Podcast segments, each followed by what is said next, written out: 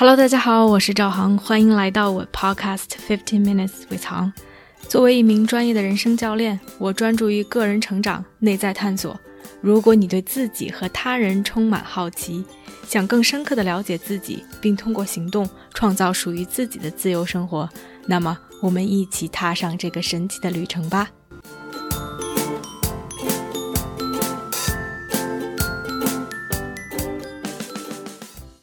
Hello，大家好，欢迎来到这期的 Podcast。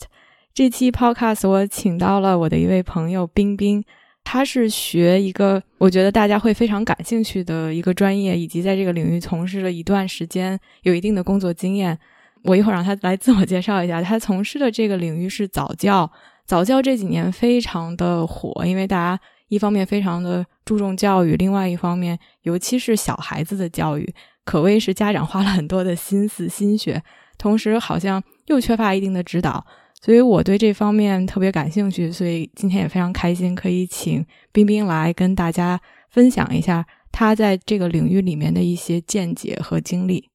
冰冰可以跟大家 say 个 hi，自我介绍一下。大家好，我是冰冰，很开心今天能和航来这里一起聊早教。嗯。对我从大学毕业开始，差不多有十多年的时间吧，一直在啊这个领域工作，然后这些年都一直在跟小朋友打交道。我就先简单介绍一下自己吧。啊，我叫冰冰，然后我是在一个南方的小城市长大的。啊，大学的时候到北京学习英语，然后呃，大学期间做了很多跟英语没什么关系的事情。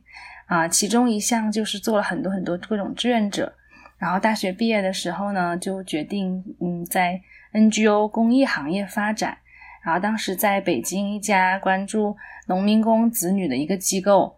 嗯，做早教的这个项目，就是有点像一个早教，嗯，像一个社区中心吧。然后我做的项目是早教，然后呢，后来就到加拿大，就继续 在。儿童早期发展这个领域学习，然后工作，然后就一路摸索，就挺多感受的吧。嗯，现在工作的还是在这个非盈非盈利的这个领域，然后我在一家关注心理健康，嗯，给各个年龄段提供社会服务的这样的一个机构工作。然后我的 team，然后我们做的还是早教的项目。嗯，对，然后。就是我的这个学习和工作，然后我平时没事情的时候就挺喜欢到处走走旅行啊，然后还有一些文艺的活动，嗯，兴趣爱好。对我跟冰冰非常巧，是在一个线上读剧群里面认识的，然后后来我们私下里面就 connect，然后知道了很多有意思的故事，然后今天也非常开心可以在这个环境下。从另外一个更专业的角度去聊一些他本专业的一些知识，以及和大家分享一下他的经历。所以我们话不多说就开始啊，就是第一个其实想问一个比较所谓的 technical，就是专业的问题。因为早教其实是一个大家都在说早教，但是早教到底是一个什么意思？它的定义到底是什么？以及比如说我们在谈早教的时候，我们在强调。什么年龄段的一个教育，什么才能被称之为早教吧？嗯哼，嗯，要不先说年龄段好了。嗯，一般说早教，大概就是学前这个阶段。嗯，如果说很早的话，能早到一个 prenatal 的阶段，就是在生生之前就早都能找到胎教，母亲备孕，呃，排备孕。然后 conception，然后到胎教，对，然后到生孩子，然后呢就到小朋友婴儿时期，然后晚的话就能晚到可能五六岁，主要就是上学之前 preschool 这样子。所以我工作的这个中心，他做的早教项目就是针对零到六岁，我感觉这个也差不多是一般对早教的这个年龄段的这个定义。然后早教呢这个内容呢，我就想起我上学的时候老师说过，他觉得嗯。那上学的时候叫 early childhood education 嘛，然后他觉得嗯要加上很重要的一部分，就是还要后面加上一个不只是 C 呃 ECE 应该是 ECEC，就是 early childhood and care，呃 early childhood education and care，就是他他觉得其实跟小很小的小朋友相处，有很大的一部分都是对他的一种照顾。他嗯，这种 care 呢，就是他不仅仅是学习教育，其实有很大一部分都是跟成年人的这种交往，就是这种照顾，很细致的这种成长上的这种每天接触的这种照料。嗯，所以我觉得，嗯，儿童他在早教这个过程中和成人这个接触，然后相呃交往，然后逐渐呢学会很多这种独立自主的一些技能。嗯，我感觉是，嗯。就是除了教育，还有照料，我觉得主要是这两大的部分。嗯嗯，哇，对，我觉得我都没有想到，其实，对啊，就是这么小的小朋友，其实很大的一部分重点啊，也不能说都不在于教育吧，教育肯定是一方面，另外一方面就是对他的照顾，而可能从照顾的这个过过程中，他学到了一些很本能的东西。所以我觉得，嗯，就是谢谢冰冰去澄清这一点嘛。然后，因为我。我一想到早教，其实我比较好奇，是说早教到底对于我们个人成长，对于我们一个人的成长和发展，有着一个什么样的意义？一方面，我觉得它应该非常的重要，就比如说语言的开发，或者是说有一些技能的学习，那真的就是在那个年龄段是非常非常重要的一个时间点。但另外又觉得。它到底有没有那么重要呢？好像我又在质疑自己，因为我在想，哎，好像我小时候是，就尤其是零到六岁就学啥呀？什么都没学，就在傻玩，对吧？就是好像什么也没有学。然后父母那辈就更不用提了，就是哦，能吃饱穿暖，就是能活下来就已经不错了。但现在我们随着吃饱穿暖已经不是一个问题了，大家又投入了大量的时间、精力、金钱在强调早教这一块儿，所以。我感觉我两面都可以看到它的意义和它所谓的没有意义，然后我也想听听你的观点和看法，就是哎，早教对于我们个人的成长和发展到底有什么样的意义，或者是说影响？嗯哼，你提的这个问题，其实我觉得我在这个学的过程这些年，好像也时不时的会冒出来，哎，它到底有没有意义？然后它它。因为我感觉人就生长就这么一次，你学或者你接没接触早教，你都很难说，哎，我接触了和我没有接触会是两种什么样的结果？有时候我会去想，哎，到底有什么意义？然后怎么怎么样哈？然后对，所以他这个问题也一直贯穿我学习的这个过程中，也会有时候有时候不同的阶段有不同的一个答案或者这样子。哦，我自己觉得哈，嗯。我们成长的过程之中，就我们小时候，他肯定也是有早教的部分的。然后我们会和父母啊、亲戚啊、邻居啊、其他小朋友的这种交往，嗯，他都是有一些早教的部分，可能就是说哈。而且我相信，现在所呃我们所说到的早教的这种理念内容呢，它也一定是各个文化对以前这个儿童早期教育一个经验的总结。所以以前的这这些早期的这种教育和现在所说的早教，我认为它应该没有一个脱节的，啊，然后从过去到现在这个过程中有很多的研究和发展，然后这些研究也也很多，我觉得很大一部分也是去理解过去我们的这个教育是怎么一回事，然后儿童的发展它到底是怎么一回事儿，然后儿童他到底是怎么学习，因为我觉得。从人类来说，就是包括是小朋友，他从以前到现在也是没有变的嘛。所以去理解，哎，我们小时候到底是怎么样的呀？这样子，我现在啊，现我觉得，嗯，至于说，呃，以前的那个早教，他那时候的经历和现在呢，都很难去对比。到底现在我们所说的，就是是不是就是比我们父母那辈经历的那个时候要好？比呃，比如说吧，就是以前可能孩子有更多的机会能接触到大自然呐，然后呃，有更多机会能跟嗯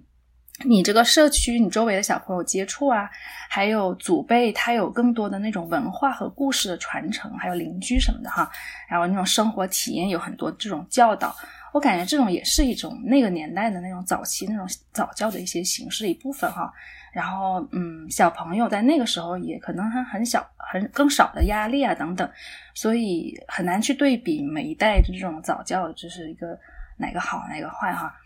所以我他本身也很难去用好坏，然后这样子来比较。然后我也想起在北美这边学，他也学习早教或者教育吧，也多多少少很难去避免去学习这种，比如说原住民的这种教育哈，然后和我们说谈到父母辈的那个很相似。嗯，谈原住民他们那些教育的时候，也会说，哎，那个年代早，他们遥远的那种知识，怎么能继续对现在的这一代产生影响？也是大家就是很想去了解，就是过去，然后去弥补的这种知识空白。我我听到，其实可能又回到，嗯，就是你开始去强调这个概念，就不光是教育，还包括 care，就是包括包括照顾吧。就是我听到可能是说，在之前的。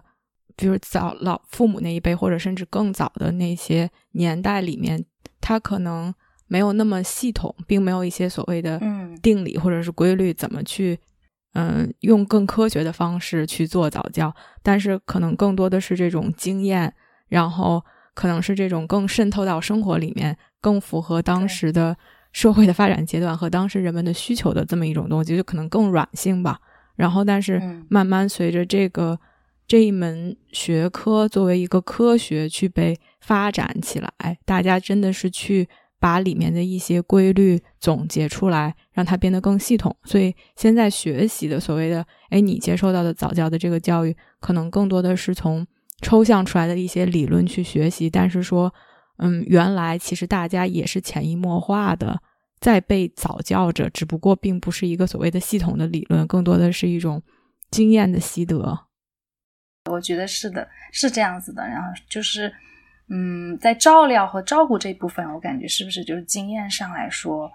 还是很相似的，对吧？啊，然后可能发展了的部分，可能就是你说的这种，我觉得是一个学科。还有就是这些总结和研究，然后更科学、更系统化，我觉得这些是它的这种这个发展吧。嗯，然后啊，我也会去想，哎，那早教到底是怎么样呢？到底？它的意义是怎么样哈？然后我就想了一下，然后我想，嗯，我自己有个比喻吧，我就觉得想象一下那个小朋友就像一个小小的蜗牛，或者是一朵小小的花儿之类的。然后他小的时候就会很谨慎的探出那种触角去接触这个世界。嗯，然后呢，就是如果外面有危险嘛，然后或者是什么他害怕的东西，他就会受，或者是受到挫折，他就把他的触角缩回去一点点。但没有关系，就是他在这个跟这个世界相相交啊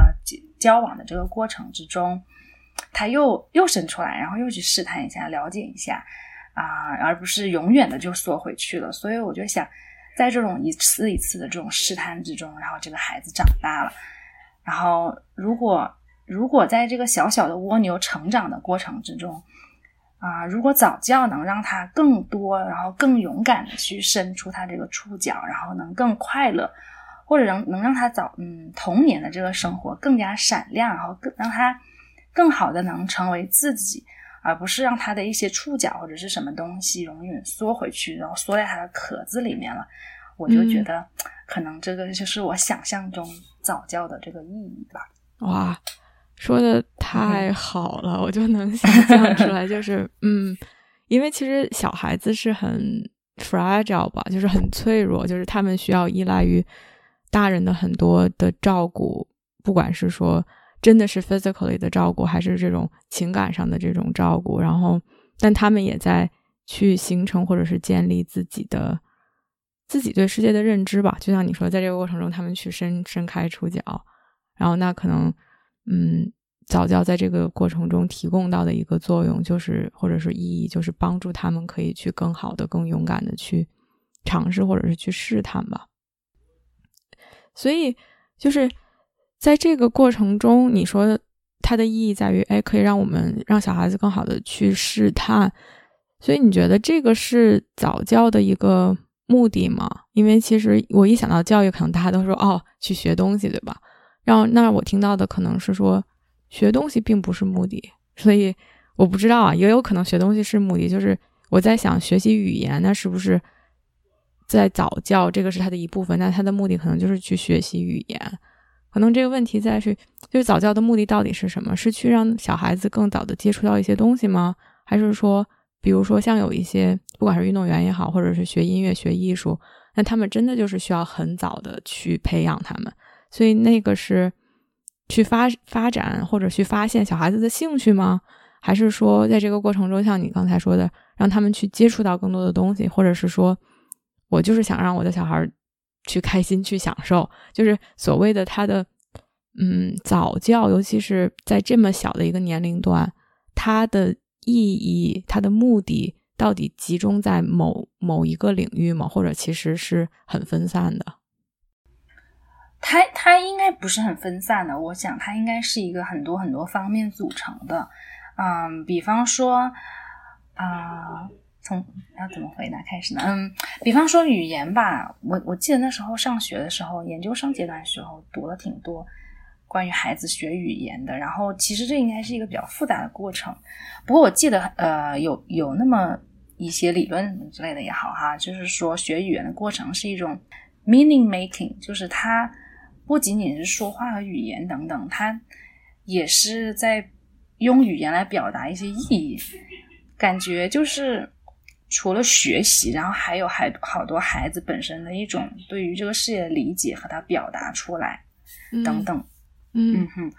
嗯，我自己也是在各种不不不断的探寻，到底他是早一点要他孩子更早点学习东西吗？还是就是到底早教真的有必要吗？到底要把这个呃学习的时间要往前拉吗？还是怎么怎么样的哈？我自己会经常去问。然后在这个探寻的这个过程，我自己就想把起跑线越来越往前拉的那种所谓早教，我我我认为应该不是我眼中的想象的那种早教，就不是把那种孩子学习焦虑往前提前的那种，让他更早的学啊，或者是怎么样的。然后我感觉这个应该不是。或者说不不全是不是早教的全部吧，它应该还有更多别的方面，嗯。然后我我在学习和实践的过程中，总是听到啊，我我所学到总是很强调孩子要通过玩耍来学习，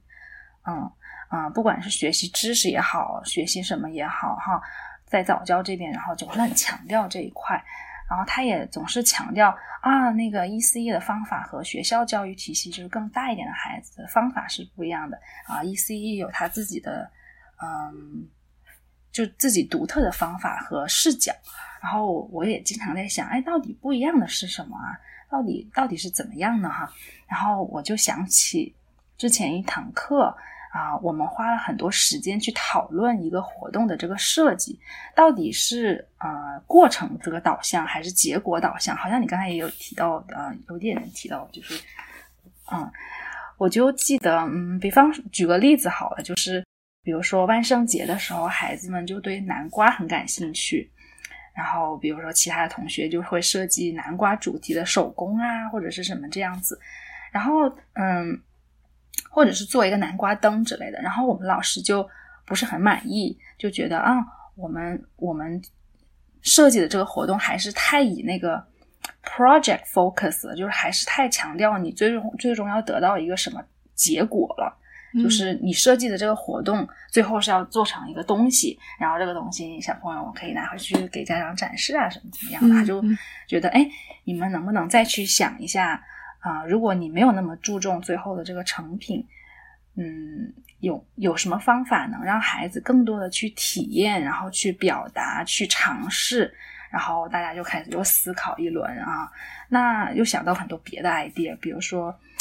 从从比如说种南瓜啦，或者去农场看南瓜啦，或者是你准备一些厨房的用具啊，让他孩子真正的摸一摸南瓜啦，闻一闻啊，就很多 sensory 的这些东西，比如看摸等等的，然后再一起做一些和南瓜有关的嗯食物啦，或者是就是角色扮演啦，你摘南瓜啦，或者卖南瓜啦，等等等等等，然后一下子就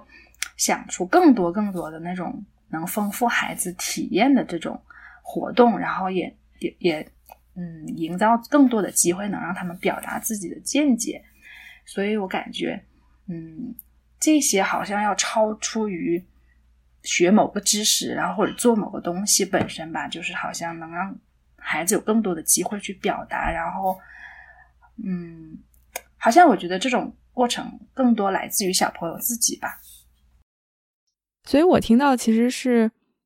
当你们在去设计活动的时候，更注重这个过程，而不在于是说，哦，最终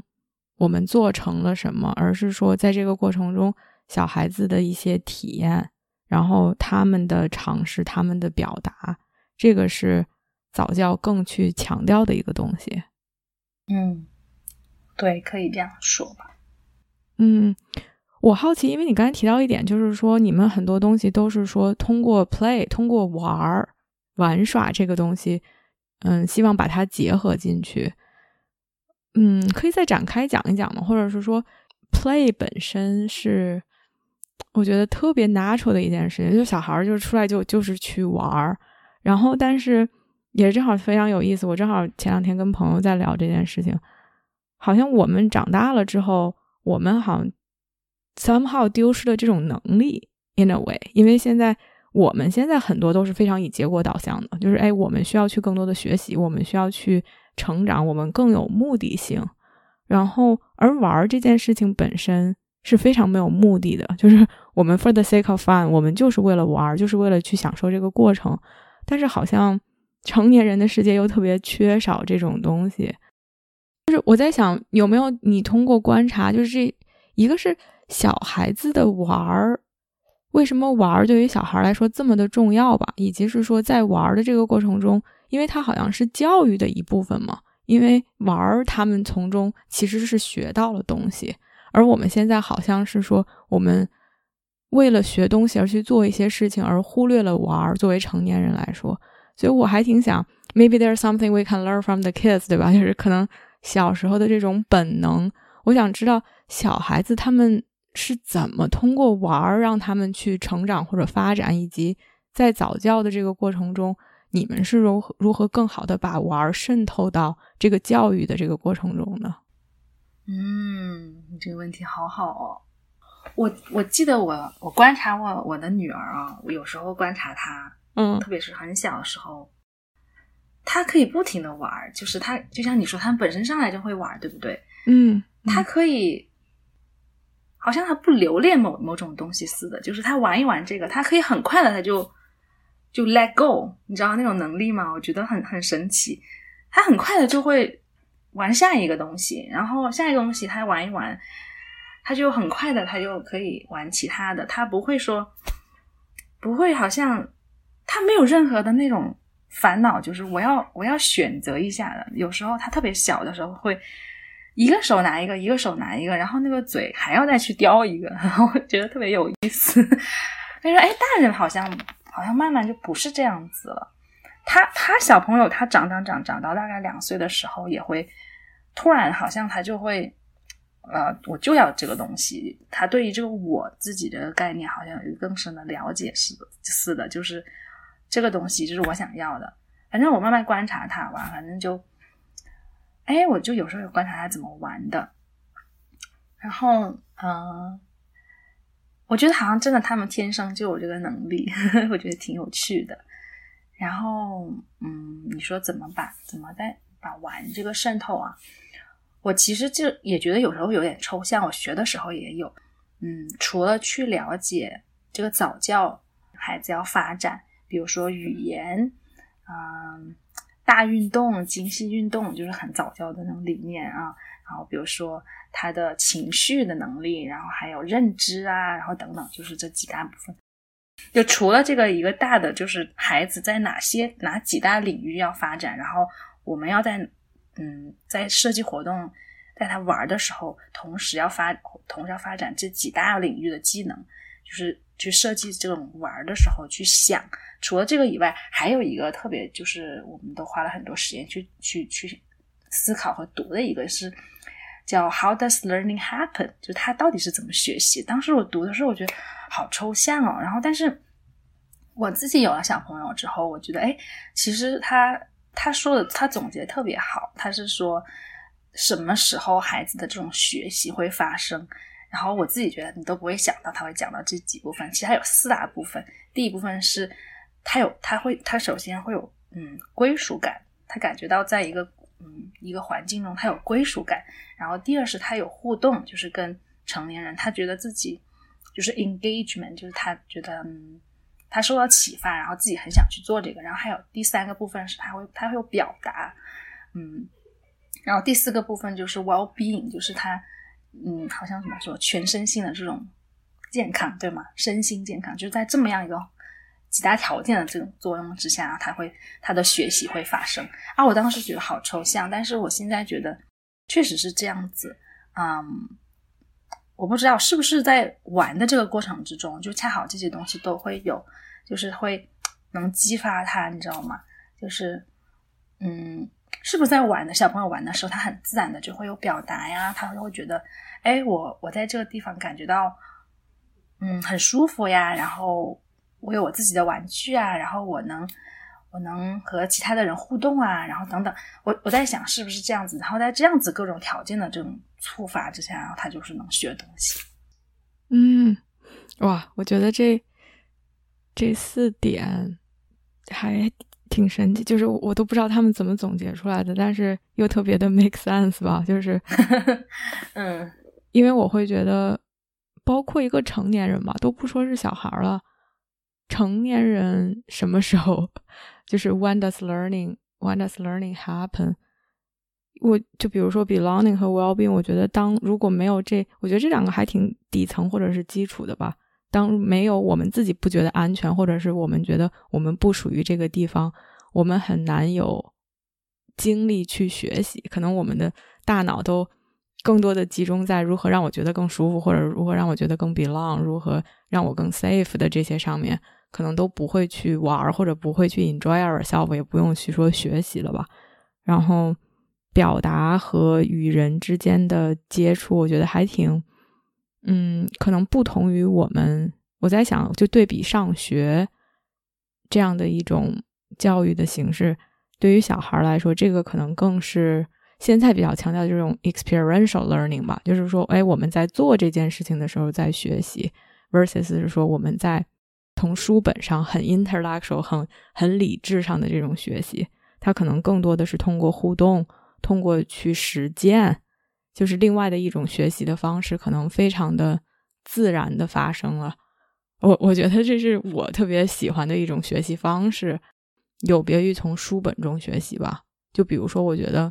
我现在就在学习，从某种程度上就就哎，我在跟你聊天，哎，你说的这些话就会让我觉得我在学习。其实，嗯，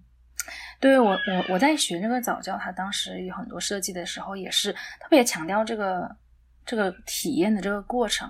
啊，比如说有叫 open ended，然后还有说叫叫 loose part，就是各种零零散散的东西，你都想象不到。比如说一些完全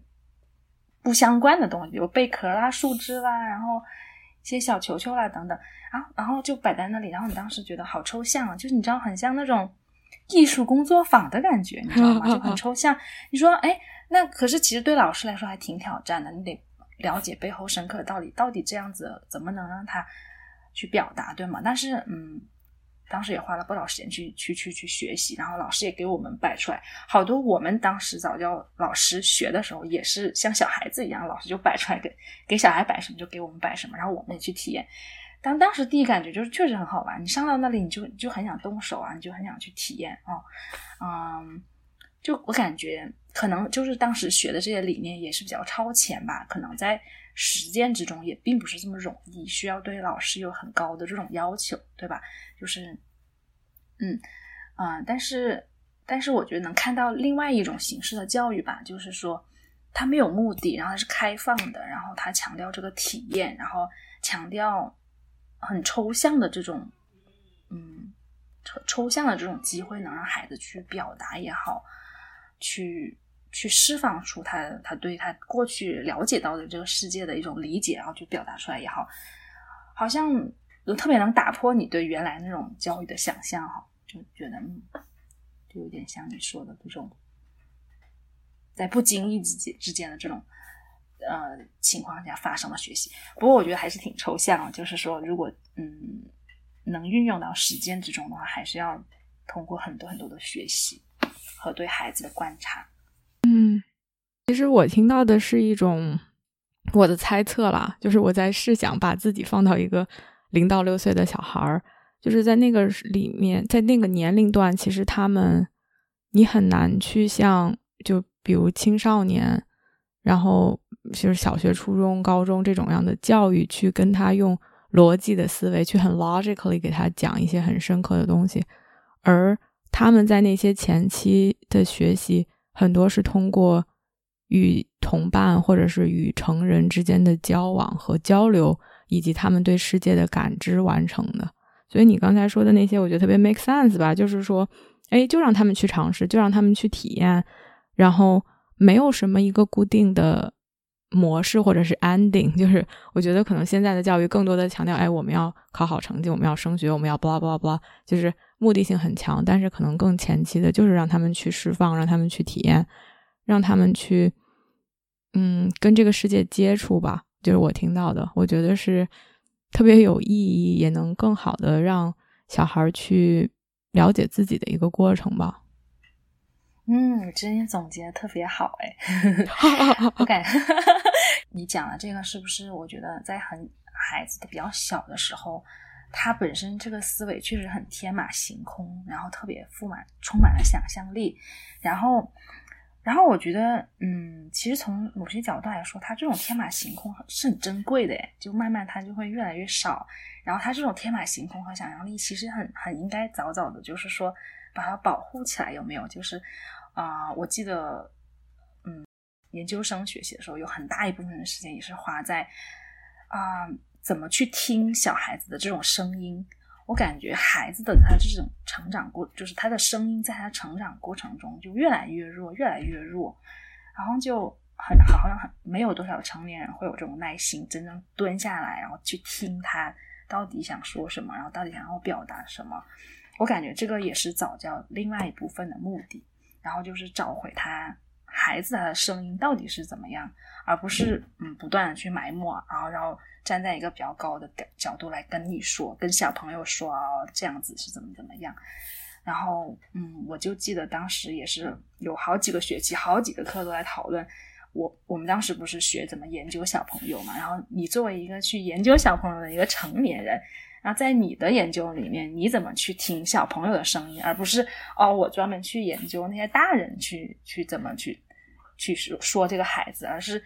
你怎么走进他们的世界去听他们的声音。当时，当时也是对我来说挺震撼的，就是比方说，你没办法去跟小孩子做个问卷调查吧，那你你要用什么方式来去跟小孩子？来去提问呢？用用用故事吗？或者是用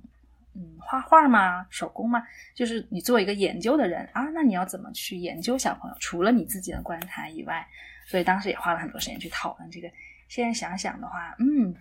这种这方面研究的这个领域的学习，我觉得也是挺超前的。去去听小朋友的声音，嗯嗯嗯，我觉得太宝贵了吧。然后也觉得。虽然我我不是为人父母，但我都可以想象，因为小孩就是培养小孩子以及就是 take care of 怎么照顾他们是一个非常累人的事情。所以你说可能我们都没有什么耐心，就是这也不能怪家长，就是其实就是哎，大人其实每天都有很多很多的事情，然后又要很花时间去照顾他们，真的是谁有这么大的耐心去一直去倾听他的声音，而且有的时候。对于一个成人来说都不太 make sense 的一些声音吧，所谓的不太 make sense。而我觉得，就你们从事的这个工作还非常的有意义，可以就专门去去设计、去思考怎么去听他们的声音。我觉得你当时说一句话特别触动我吧，就这个太值得被保护了。就嗯，就哪怕我现在再去想，包括我自己以及我的客户，我见到的这些人，很多时候都是。我们的声音在这个社会中，在我们长成长的过程中被埋没的一个过程。而如果我们小的时候能有这样的一个环境，可以去更多的让我们听自己的声音，可能就每个人都能活得更好吧。In a way，所以我觉得还挺还挺就感恩吧，就觉得你们可以有这样的一批。这样一批人，然后愿意在这个方面去花时间、去花想法、去花精力做这样的一件事情，就还挺不容易的。嗯，谢谢。啊 然后我好奇，就可以稍微在我们在 narrow down，就是哎聚焦一下，因为你平你当时去学早教，你学了哪些课程？就更具体的一些，你学了，因为你开始说了几个，就比如说，嗯，早教关注的是语言、运动、认知、什么情绪之类的。我不知道你们的课程到底有哪些。我可能就不每个课程每个课程展开，我大概总结了一下啊，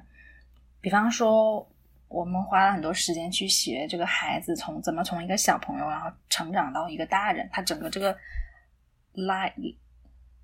lifespan 嘛，就是整个这一生他是怎么个发展的，就是儿童是怎么发展的。然后在那个课，我记得花了很多很多时间，怎么呃，我们去学习怎么不带自己的主观色彩的去观察这个儿童。当时我记得就学了很多，嗯，怎么去去在旁边去观察。而不是去解读他在干什么，就是而是而是不带自己主观色彩，然后去去就是这么观察，然后去发现他的技能，发现他的兴趣，花了很多时间去怎么发现他的兴趣。哎，你这个挺有趣的，就是比如说，如果不学这个，我可能会觉得好像自己没有这个能力或者怎么样，但是他这个他这个训练确实能有很多方法，然后让你去学习，去学会怎么去。可能因为不是每个人他都会嘛，然后你不会，你可能会不会的人，没有学过的人可能会觉得啊，我可能不适合跟孩子相处，或者我就不具备这个能力。哎，其实不是，我当时也觉得，哎，其实他会一点一点手把手的教你怎么去去去做这个事情啊。嗯，比如说，比如我就举个例子，我就记得，比如说，嗯，有很多小小朋友不是对车子很感兴趣嘛，就会。喜欢马路上的汽车啊，然后很喜欢买很多小汽车啊等等的。然后啊，当时我就记得，我们就有一些同学就设计认识车子的这个活动，然后老师就来挑战我们，他他就来挑战我们说，你们能不能再去想一想，呃，他到底感兴趣什么？就是他真的只是对车子这个东西感兴趣嘛？然后如果再深点想到底是什么？然后那你又怎么能带他们去做更多的这种实验啊体验？然后他又。他有那种总结的非常好的那种 chart，然后让我们去看，然后然后就就从这个点，然后扩散到好多。后来就想，哦，原来他。可能对那种轮子很感兴趣，或者是他的那个车子的速度，有的孩子好奇，哇，那个车可以这么快就开过去，或者是不同的车不是有不同的声音嘛？救护车啊，垃圾车啊有不同声音，还有不同车有颜色，然后还有包括等等，比如坐车的人的体验，他跟谁一起坐车啦？还有不同开车的人不是会有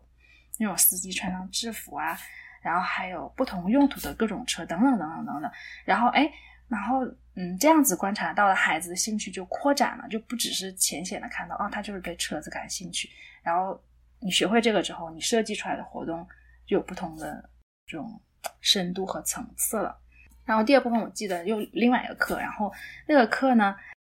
呃，我就记得学习了很多怎么去问问孩子问题，我觉得这个也挺有趣的。然后。可能一开始有的人会觉得啊，我不知道怎么跟孩子说话，不知道问嗯怎么去你说啊，我要去引导他思考，可是要怎么引导呢？那个课就教我们去怎么样去问问题。我记得每一个设计的课课程，你都要去写四五个问题，在这个呃设计这个课，你要问哪些开放性的问题，怎么去启发他的思考？然后啊，一开始你可能就会问一些 yes no 的那种问题。哎，老师真的真的会给你回 feedback 说啊，你这些问题不是很好，你有没有可能再去想其他的问题？然后你又去想，然后那个学期我感觉啊，我确实学会了很多 怎么问问题，花了挺多时间。然后我就发现，哎，我跟孩子说话的方式和提问的方式确实跟以前不一样了。嗯，好，然后还有就是还有很大部分的学习的时间都是去实地，就当时我去幼儿园或者学校。啊，实地的学习，然后我觉得这个行业好像很像那种有一个师傅带着你的徒弟，然后你去一点一点手把手的教你，然后特别实操。嗯，然后还有还有很大一部分的课程是我觉得也挺特别的，就是去了解特殊的儿童。啊，我当时好像记得有很多课程就是去学怎么在一个课堂里面让每一个孩子都有公平的学习机会，就是。这个也花了很多时间，比方说比方说，你还你课堂上有一个孩子，他的听力不是很好，或者视力不是很好，或者是他坐轮椅，然后或者怎么怎么样，然后，嗯，我这个是觉得在西方社会，它比较人性化且比较先进的这个部分，然后，哎，但是我会发现，他真的在课堂之中有去教你，嗯，从你不会到会，我觉得挺挺神奇，就是你真的会去从这种角度去思考，然后来去设计你的课堂。所以对我感触也挺大的，嗯，这个也是很大的一部分的学习的部分。哇，我觉得跟我想象的太不一样了，让我觉得，嗯，就是有点 mind blowing in a way，就是我觉得可能我的想象太刻板了吧。就是比如说你说早教学什么，可能我出现的就是我脑子里面的条条框框，更多就比如说，就像你说的，哎。关于语言什么，或者关于运动、关于情绪、关于认知，就是我好像把它翻成了几个大的板块儿，然后，而你说的学习的这些东西反而非常的接地气吧，就很更底层的，就是哎，如何去跟小孩对话，或者是如何去观察他们，就是这种，我觉得跟我，我可能还是带着成人的思维去理解，而我觉得你们学的东西可能是更从小孩所需要的。这个角度去，就那，而且就很人性化吧。就你说最后，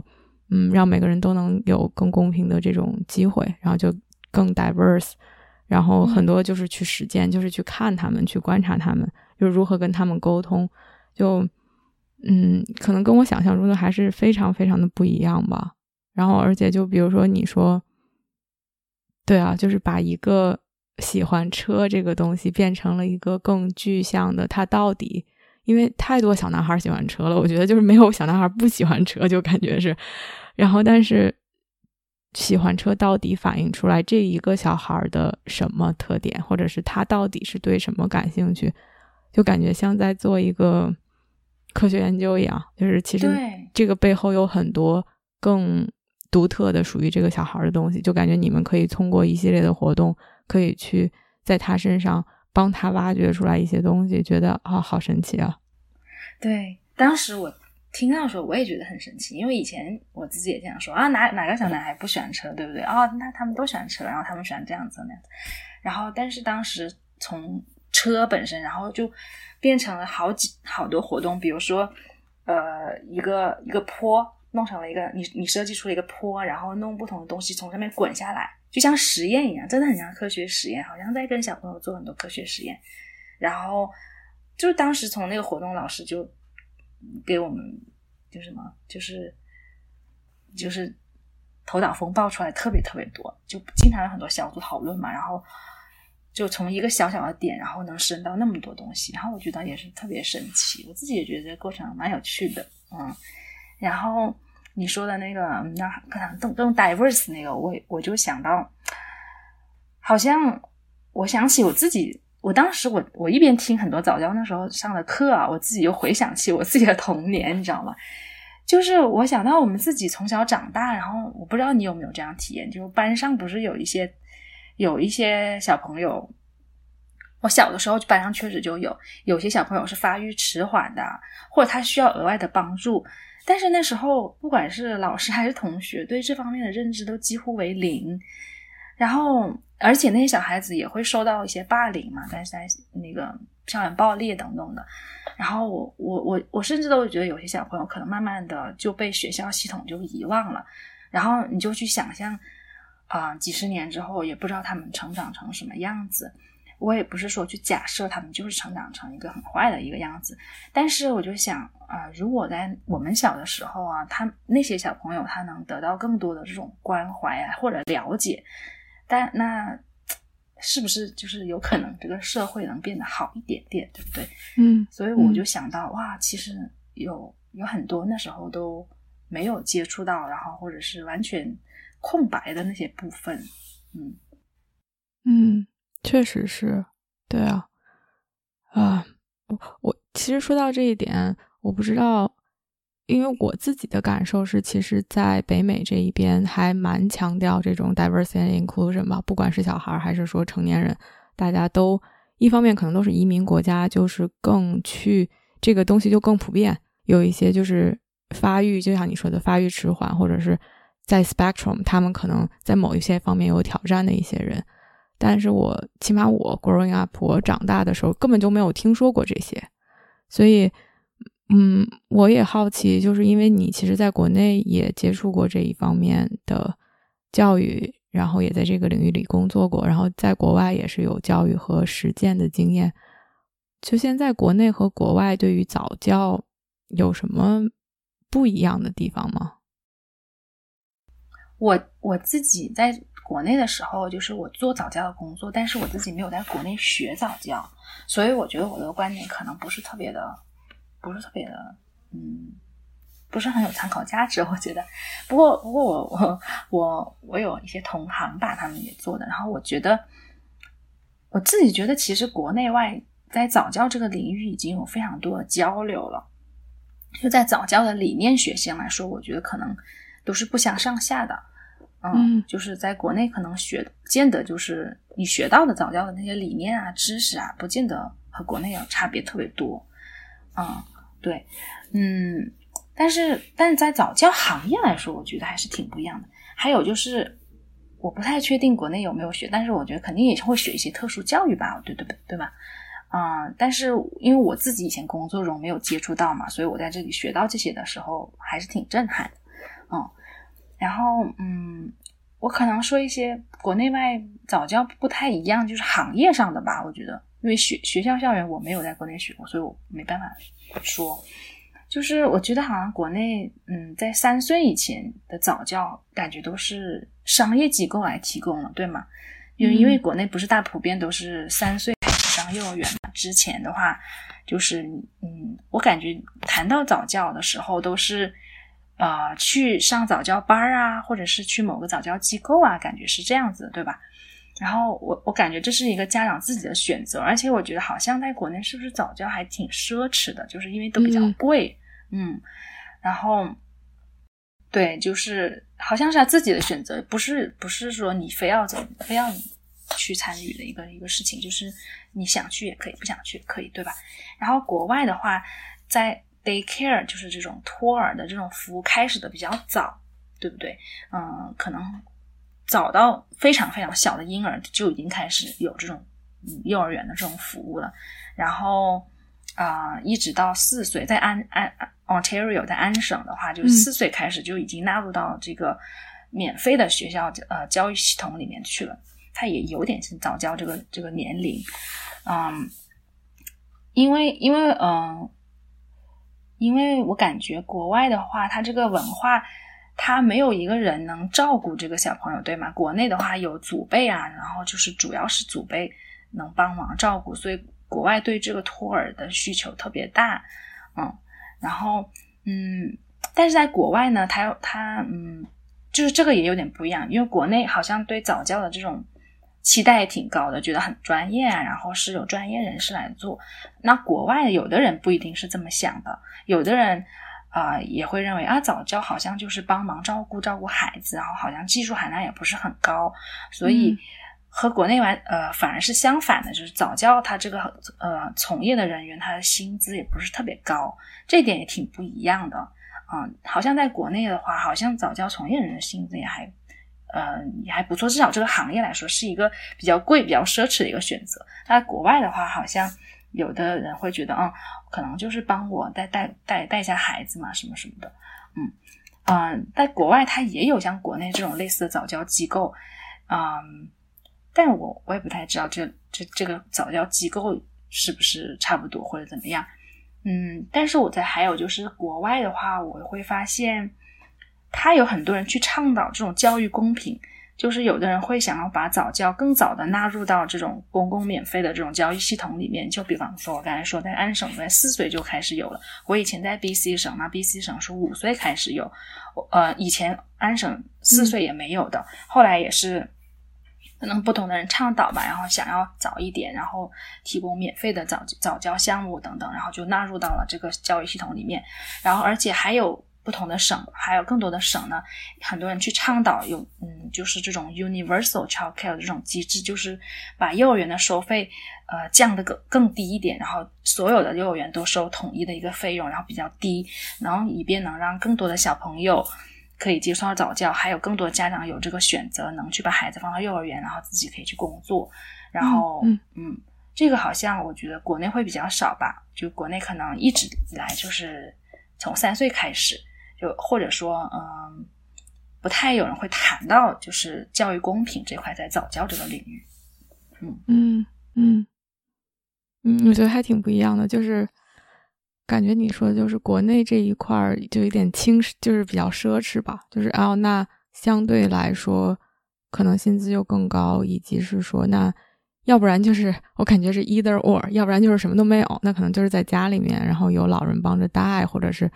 嗯，父母就是全职在带小孩，要不然就是非常非常的专业，然后那你就要花很多很多的钱，就是感觉是非常的极端的情况。而国外可能更不极端，就是哎，大家都差不多。然后那在这一块儿，可能又有一些人有一些误解，就觉得嗯，只要帮着照顾孩子就好了，他们可能不是那么的专业，或者不需要那么的专业。但是让每一个人都能有机会去。嗯，得到这样的一个，就是有这么一个机会吧，每个人更平等的一个机会，去享受到这样的一种福利吧。然后，其实我我特别好奇，因为你是比较专业的人士，一方面我好奇，就比如说，嗯，你有没有把你学到的东西用到你女儿的这个成长过程中？就比如说，哎，她我我还挺好奇，就她现在对什么感兴趣？或者你有没有设计什么活动，让她去帮助发现她的一些兴趣点？哎，我跟我的同行早教同行的朋友聊，他也当了父母，然后你自己的对这个的理解，当孩当了父母之后还是蛮不一样的。然后你刚才刚才也提到了，首先我当第一次当父母还是确实很辛苦，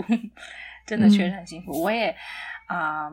我也有想象过，就是给他设计活动啊什么，或者有一些东西可能嗯渗透在我的生活之中了，我没有意识到。但我觉得是是肯定有很很多好处的，比方说我哎。我觉得我会更心平气和一点吧，然后也会去呃观察他，然后好像哎也很有趣，嗯，好像但是我觉得没有没有能像我以前想象的那样，那花那么多时间去真的是去设计活动啊，或者是怎么样的。然后我觉得也会自己心态有那种调整，因为我的角色还是跟呃早教就是比如说工作中还是有点不一样吧，啊。但是我觉得我还是可能会有一些平时工作中带到生活里头的，我觉得还是有，嗯嗯，所以我可我不知道这个比喻恰不恰当，感觉是厨师工作的时候就是好好做饭，回到家才不想做饭的，是么？就是平时平时虽然是个早早教工作者，但是感觉对自己的女儿那更多的是一个就是还是。母亲、妈妈这样的一个角色，有一些东西是潜移默化带进来的，但并没有把那个角色融入到生活中吧？就是没有以那种角度来看自己的女儿，是是这样的一种感觉吗？我觉得好像做早教的话，会对自己有更多的这种反思吧。我觉得，就是会去反思自己有没有更急躁啊，或者说，嗯。因为你做父母是不是会有那种期待，还是不太一样？比如说，或者说父母会有些焦虑，比方说，嗯嗯，哎，我的孩子是不是还没有开始说话呀？其他小朋友已经开始说话了，等等等等等等。好像反而那种专业的东西会让你把你拉一拉，然后就说啊，哎，他有他自己的这个节奏，对吗？然后我我感觉可能会反而让让我更加去反思自己的焦虑，然后。更少焦虑一点吧，我觉得。嗯嗯 嗯，好像好像当了父母之后，我反而对以前学的东西有更更深刻的认识。我我好像举点例子好了，比方说，比方说我我学的时候有一个词，我觉得好抽象，好像是叫 autonomy 吧，就是他孩子的这种自主嘛，对不对？然后嗯，然后当你做父母的时候，你会有那种焦虑，比方说他孩子小的时候，你总是希望他多吃一点呐，对不对？然后你让他。在吃饭的时候，我就记得哦，记得当时早教也很多，也也谈了很多他孩子吃饭啊等等这些东西，就营养啊等等。你想，你肯定想让他多吃点，然后成长的更好啊。但是他就是不想吃了，有时候，然后你就会去想，他这么小，他真的知道他自己会不会还只是闹，或者是想玩啊？然后就是还是说他真的他的身体告诉他，我就是不想吃了。然后我记得当时我突然好像对这个 autonomy 的了解啊有更深刻的理解，就是。我什么时候会在会不经意之间破坏他这种 autonomy？什么时候，什么时候在保护他的这种这种自主性？你懂吗？就是嗯，然后我觉得我这个这个好像是我的一些专业影响的我，我可能我的我我自己在这个学的过程中，我本身就变了，你知道吗？然后嗯嗯，然后我就会想，哎，其实我我在不经意之间就有点在用我的意识来去代替他来说话，哎，就是好像。是我想让他多吃一点，然后我想，然后可是我没有去抢去去考虑他的感受，嗯，然后会有这种，你知道吗？就是我会去思考，哎，我是不是因为我自己焦虑，或者是我想让他吃多一点，而不是而嗯，对，然后而没有去去倾听他的这种感受，或者是虽然他很小，对，我的感觉其实是业这个。这个知识的影响是潜移默化对你有影响的，但同时你又作为为人父母又有非常独特的 challenge，因为这个是你的孩子，你就是会替他焦虑，你就是会有感情的呃 involvement versus 是说作为一个教育工作者，你可能会更客观吧看待这件事情，然后更从一个。因为他不是你的孩子嘛，就是我我的感觉就是让我能感觉到，就比如说做 coaching 这件事情，嗯，我在生活中跟我的朋友，或者是跟我家人、跟我老公，就我肯定我我无法去 coach 他们，或者是在那样的一个更平常的 setting 中。当然，我也有朋友后来变成我的客户，但是我们有一个特殊的 coaching 的场合，那个场合里面我可以把我个人的一些感情放在一边，但是平时的生活中。因为有感情在，所以我其实是无法去 coach 他们的。但是，从作为一个 coach 本身，我的这个专业会让我会对自己的言行有反思，或者是有更深刻的理解。所以，我我从我的角度去理解你的，哎，好像因为你是他妈，所以你肯定会有不同的。这种感情上的牵挂和感情上带来的更多的焦虑也好，或者是期待也好，但是你的专业学习可以让你去更多的反思吧，去看到自己的这一点。嗯，对我，我觉得好像这本身本身你的角色就很难去一个人去做不同的角色，对吗？就是比如说我是他的妈妈，然后我。我我可能也会是他的老师，然后或者其他人会的老师，就是这本身就已经是多重角色和多种的关系，然后好像你就不太太可能，所以啊，有时候就是很需要你在他育儿过程中有其他的角色的参与，对不对？嗯嗯。我再问一个 follow up question，就是说，其实因为你你是这个专业，所以所以嗯。在你的教育过程中，感觉专业的影响就是潜移默化的嘛？但是很多大多数的父母，他们不是这个专业的人士，但其实作为父母，我相信大家都希望自己的小孩可以健康、可以开心、可以之后所谓的每个人对于成功的定义不一样了，但是都希望他们能过他们的所谓的成功的这样的一种生活吧。所以，作为不是专业的父母，你觉得？你可以给给一点建议或者意见，就是说，哎，那怎么他们才能更好的在这个过程中帮助自己的孩子更好的成长呢？啊，父母他本身他就他就不需要成为专业人士啊，甚至我觉得早教的从业人员也应该认为，他父母本身他就是专业人士，他就是最了解这个孩子的。然后我我觉得啊，要想帮助孩子成长。我觉得他不需要成为一个专业人士，我觉得父母就是要需要成为一个更好的自己，是就是这样说的很 很那个，嗯，但是我觉得是这样子的，就是他，嗯，我我我我怀孕的时候看了一套那个育儿的书，很很很偶然的发现，然后我自己特别喜欢，他是一个日本的一个啊儿科医生和另外一位精神科医生写的，所以它包含了心理。这一块和儿科这一块的，然后那个作者作者叫明桥大二和叫奇迹达郎，他里面就认为，嗯，想要孩子他他也很好的成长，他就提到了一点，他就觉得啊，就是要培养孩子的这种自我价值感，认为自己值得被爱，然后认为自己的存在是有价值的，做的事情是有价值的。然后那怎么做到这个这一步？就是父母也要认为自己是值得被爱，然后有价值的一个人。然后这本身就已经很难，我觉得，因为我们每我们成长起来的这个方式啊、环境啊等等，不一定就是这么成长起来的。所以我就觉得，嗯，我自己觉得，对啊，就是父母能慢慢的成为一个啊，认为就是成为一个更好的自己，然后是一个自己很有价值的人，然后培养自己的这一块。然后他就是能能帮助到孩子的成长，这是也是我当妈妈一个之后很大的一个感受吧，就是要有持续的这种 self care、self love，然后嗯，更多的那种悦纳自己、接纳自己，然后我觉得这部分应该是最能帮助孩子成长。嗯，哇，完全没有想到，但我觉得特别说的特别，一肯定是很有道理，而且就。这种东西可能都是在潜移默化中灌输的吧。就是哪怕我相信，如果是一个哪怕他懂再多如何去育儿，但他自己如果不认为自己是有价值的，或者认为自己是不值得被爱的，他也很难真正的去把所谓的这些知识运用到真正的传递给这孩子。所以我觉得你说的特别好。然后，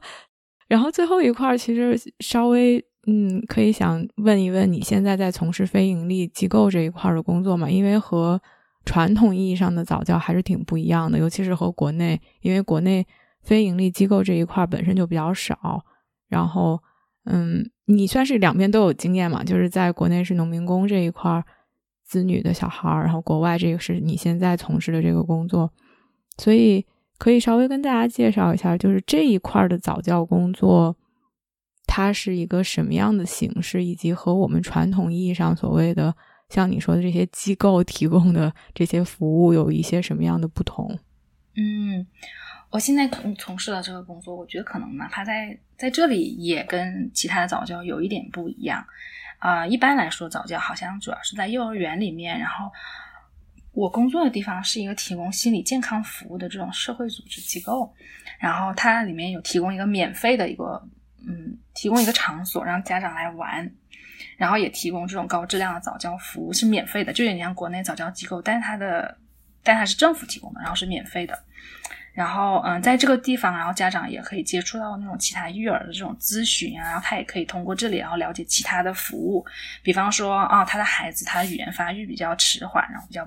比较慢，然后在这里的话，他就可以去接触到早期语言发展的服务，或者是这个家庭可能需要社会工作者的这种服务，他在这里就可能可以接触到。然后同时，他可能也许需要心理咨询的支持，然后他就可以在这里得到。所以啊，好像也挺不一样的。就是我我我这我们这个嗯场所和这个这个 program 是面向所有的人的啊。不过这个这样子免费的这种早教呢，一般。一般他还是会在需求比较大的社区，比方说新移民的社区啦，或者是呃低收入的社区啦，啊，会需要更多社会资源的地方，啊，来来有这样子的 program。其实有点点，其实跟国内我原来工作的还蛮相似的啊。对，因为这种社区它呃获得的资源和支持比较有限嘛。不过不过我我们的 program 是面向所有人的，就所有人都可以来参加的啊，嗯。就是因为我知道你很喜欢自己做的这个工作吧，然后一方面其实是挺 conflicting，我我自己觉得，我猜测啊，然后你可以跟我说是不是这样？就是一方面其实是在就服务的群体是更偏向于他们本身是缺少资源的，或者是可能从社会的角度来讲，他们可能很穷，就是农民工子女，他们或者是像在这边低收入群体。或者新移民，他们可能会非常的缺少，或者是缺乏资源的这样的一部分的人。然后，同时你又是一个经受过很专业培训的人。然后，就像你说的，有的时候我会觉得所谓的社会的不公平吧，啊，这个是非常欠缺、非常缺乏也非常需要的一块儿。但同时又因为你服务的并不是那些社会高端的人士，然后如果是服务社会高端的人，他们就真的是可以给你们付很多的钱，因为他们就是有这些资源。然后那服务的人群是这些最所谓的更偏向于社会底层的人，那他相应的付给你的薪资就没办法很高，因为可能这是政府的福利，或者是说这是嗯，因为这些人本身没有资源。所以感觉很 conflicting 的一点吧，就是感觉是一个有一点无法去调和的一件事情。我不知道，嗯，你怎么看待，或者是说，你觉得这个会对你有影响吗？嗯，这个影响在在国外要小很多。嗯，就是在国外，它相对这个行业来说，它就是一个正常的收入的那个工作。嗯，我在国内的时候，我记得当时就是就会很嗯很 burn out 的那种感觉，就是因为当时呃一个人可能要做各种各样的工作，可能你一会儿要做，可能有点早教啊，有有时候有点社区工作者啊，有时候又有一点要管理项目啊，好像就是什么东西都要做。然后嗯，这个有又有很大的这种，因为我不知道了不了解国内，比如说做社区工作的话，收入就会很低嘛。然后因为嗯，政府关注也好，社会关注也好，都比较少，所以资源特别有限。所以收入的话，相对来说应该就不是特别高，除非你在特别好的机构，但是它仍然还是一个收入不太高的一个一个领域。嗯，然后我到这边来说的话，我觉得它至少要专业很多。首先在非盈利嗯里面，感觉这个收入好像相对其他工作也比较平衡啊。但是也有他自己的问题，比如说早教，我刚才有提到过，他本身在在这里这个早教这个行业收普遍收入就不是很高，嗯嗯，甚至有可能我我在非盈利收入可能还要比其他啊做早教可能还要高一点啊，就是好像这跟国内不太一样，但是在和其他行业相比，他的收入应该说是偏低，所以这也反映出来他。他收到的这种社会关注也好，需要社会支持可能还是不够，对他会有这种这种情况，嗯嗯，然后啊，我觉得嗯，对于你说的群体来说，嗯，我觉得在我自己当父母之后，我有感觉，任何一个时候，嗯，任何一个群体，它都有可能变成。啊，vulnerable 的那个群体，嗯，就比方说啊，医生群体吧，healthcare worker 这个在这里可以说是最收入最高的一个群体，在在 COVID 的这个期间，它就变成最脆弱的那一个群体。你懂我的意思吗？就是比如说，嗯，不见得就是低收入的人群，他可能最需要帮助，特别是我觉得有了孩子成为父母，他在。任何一个群体，他都有可能变成最需要帮助的那个群体。嗯，就他在在人生不同阶段，他都有可能掉入到一个 vulnerable 的一个时候，需要各种各样的社会支持。所以啊，我并没有觉得我服务的群体好像，嗯，就什么样的人都有。说实话，嗯嗯，对吧？挺好的，我我没有什么其他的问题了。你还有啥觉得我们没有？好像差不多吧。好啊，那没有什么，没有什么，就我们就可以结束。感谢今天冰冰跟我们来分享。然后我觉得我自虽然我没有不是为人为人母哈，但是呃，对于我来说，我觉得也有挺多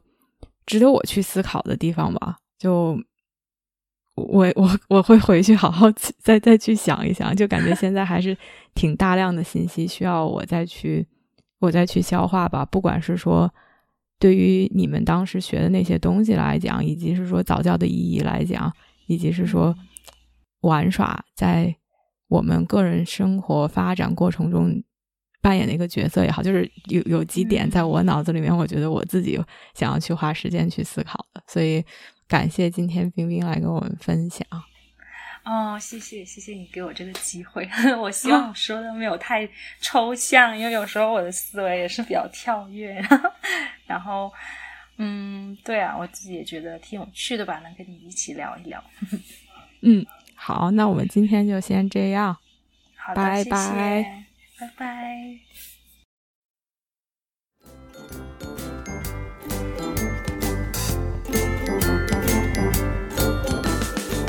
我相信每个人的智慧和力量。如果我们可以把内在的探索转化为行动，这个世界就会变成一个更美好的地方。感谢大家的收听。如果你喜欢我的节目，欢迎点赞、评论并分享给身边的一个朋友。Have a nice day.